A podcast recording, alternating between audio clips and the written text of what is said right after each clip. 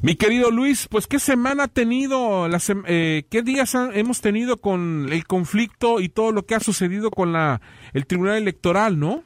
Sí, definitivamente fue pues lo que es el Poder Judicial, ¿no? Fue, fue noticia este fin de semana, tanto el, el, el electoral, el Tribunal del Poder Judicial Electoral y la, este el, presidente ministro. El ministro presidente Saldívar Exacto, y el presidente, sí, el, ministro presidente quien dijo que no, él no acepta, como que se tardó un poquito o fue como que eh, vio el, referente de lo que sucedió en el Tribunal Electoral, donde hubo ahí eh, una unión entre los magistrados y destituyeron a, a, Vargas. Eh, ¿Consideras tú, Luis, que hubo nerviosismo en el, en el, en, en el, el presidente de la Suprema Corte? Pero considero que efectivamente que eh, dejó pasar mucho tiempo. Él desde el primer momento pudo haber dado una señal, vamos a decir, con respeto, como él dio su justificación, porque no se pronunciaba, ¿no? Sin embargo, se pronuncia mucho antes de que llegue al pleno su asunto. Entonces, al fin y al cabo, sí se pronunció antes de. Entonces, yo creo que vieron muchos factores, Perdón, Luis, perdón que te interrumpa, eh, pero dicen que eh, se pronunció porque ya sabía cómo venía el, consenso de los sus, pares, ¿no? Es decir, de los demás ministros. definitivamente, o sea, desde, desde un principio él pudo haber eh, percibido y haber tenido ahí un, una idea de cómo votarían y el hecho de haberle pasado el caso al decano de los ministros, lo más probable es de que su, su, su resultado iba a ir en contra, ¿no? Pero le, dio largas. Efectivamente, este, el ministro Saldívar pudo haber salido, vamos a decir, por, como se dicen, por la puerta grande, si al inicio hubiera frenado y hubiera dado su punto de vista que no aceptaba tal situación, o había la manera legal, porque él expuso posteriormente que esperaría que estuviera el pleno y que se tomara la decisión. Posteriormente mandó una carta donde dice que también va a participar en esa en esa elección. Entonces, no cumplió ni una ni otra. Entonces, efectivamente, ante el resultado que dé en el Tribunal Electoral, donde los magistrados este, destituyen al presidente por todas las situaciones que se han venido dando al interior y sobre todo la más fuerte que puede ser el escándalo de probable eh, corrupción que haya tenido o dinero este, que la unidad de inteligencia está exponiendo públicamente, pues se, unificaron y dijeron vamos a, parar esto y vamos a darle también la ciudadanía requiere y estamos eh, calificando elecciones que vea una seriedad y una autonomía realmente del Tribunal Electoral.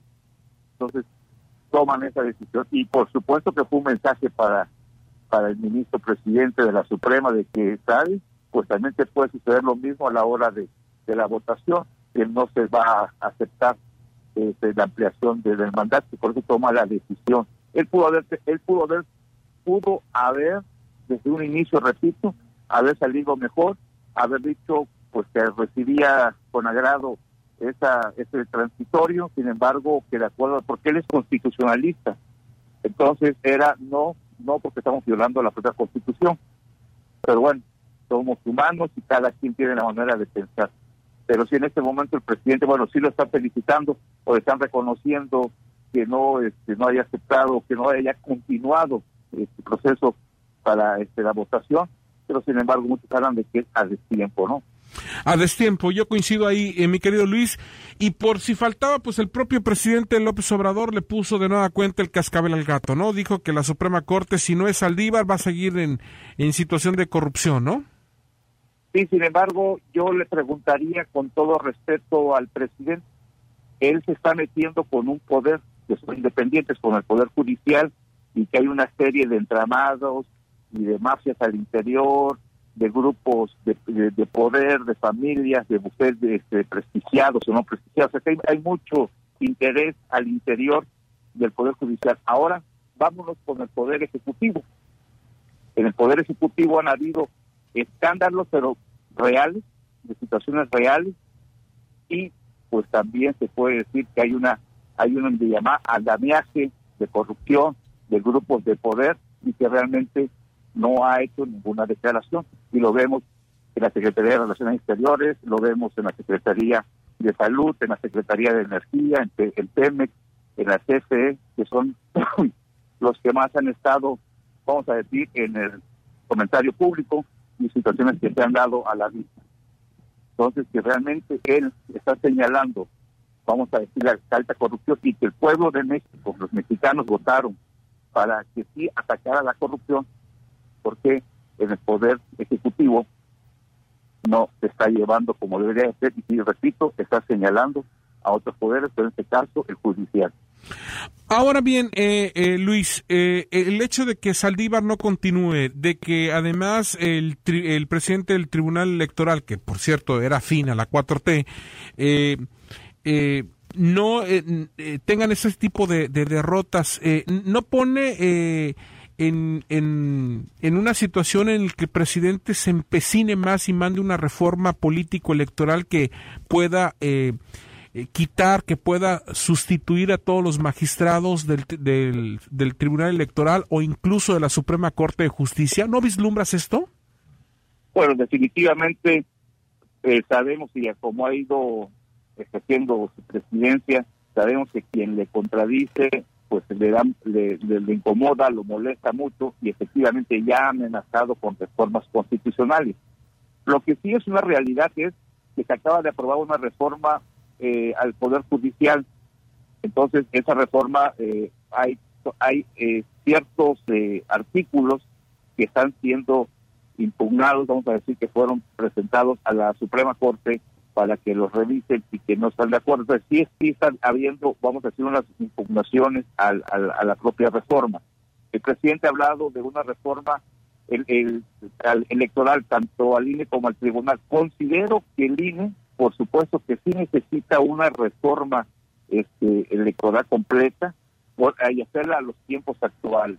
Eh, un ejemplo, el porcentaje de partidos políticos, el tema de hacer campaña, de quién puede hacer campaña. Hay que recordar que todas esas reformas que se hizo en su momento y hablaban de la no intervención de los eh, gobernantes, desde el presidente de la República hasta presidentes municipales, era porque era, era una petición que hacía la oposición, que sentían que quienes están en el poder en la administración pública tienen todo el aparato eh, para poder ejercer y difundir y hacer presión mediáticamente para tener beneficio a la hora de una elección. Hoy por hoy, quien, quien utilizó todo ese beneficio e incumplió la, la, legislación y la normatividad electoral, pues fue el propio presidente con muchos de las cuatro T. Entonces sí se necesita eh, poner en los tiempos actuales una reforma electoral que se modifiquen la ley electoral, todo para que se hable de campaña, de gastos, de quitar registros. Eh, fueron cancelados los registros de candidatos de Guerrero y de, de Michoacán. Entonces, sí se necesita actualizar, este, pues a poner en tiempos actuales y también con ejemplos de otros países que posiblemente hasta 24 horas antes de la elección pueden estar haciendo campañas y cuidar el tema de los recursos, en fin, actualizarlo, sí se necesita. Y en cuanto al tribunal electoral, pues va, parte de esa reforma, lo que sucede que no son afines a él. El hecho de no ser afines hay que recordar que los magistrados electorales vienen del año 2016, entonces no completamente pues considera que no son afines, entonces quisiera él que se fueran todos. Y el INE pues ya ha manejado que, quiere regresarlo a gobernación, que sería un retroceso muy grande para y grave para la democracia, la democracia del país, que vamos ahí que ahí vamos, con muchos topes, pero ahí se va, se va la participación ciudadana, que es lo que cuenta mucho, y el INE realmente está conformado cuando son elecciones por ciudadanos que participan libremente. Mi querido Luis, como siempre es un placer escucharte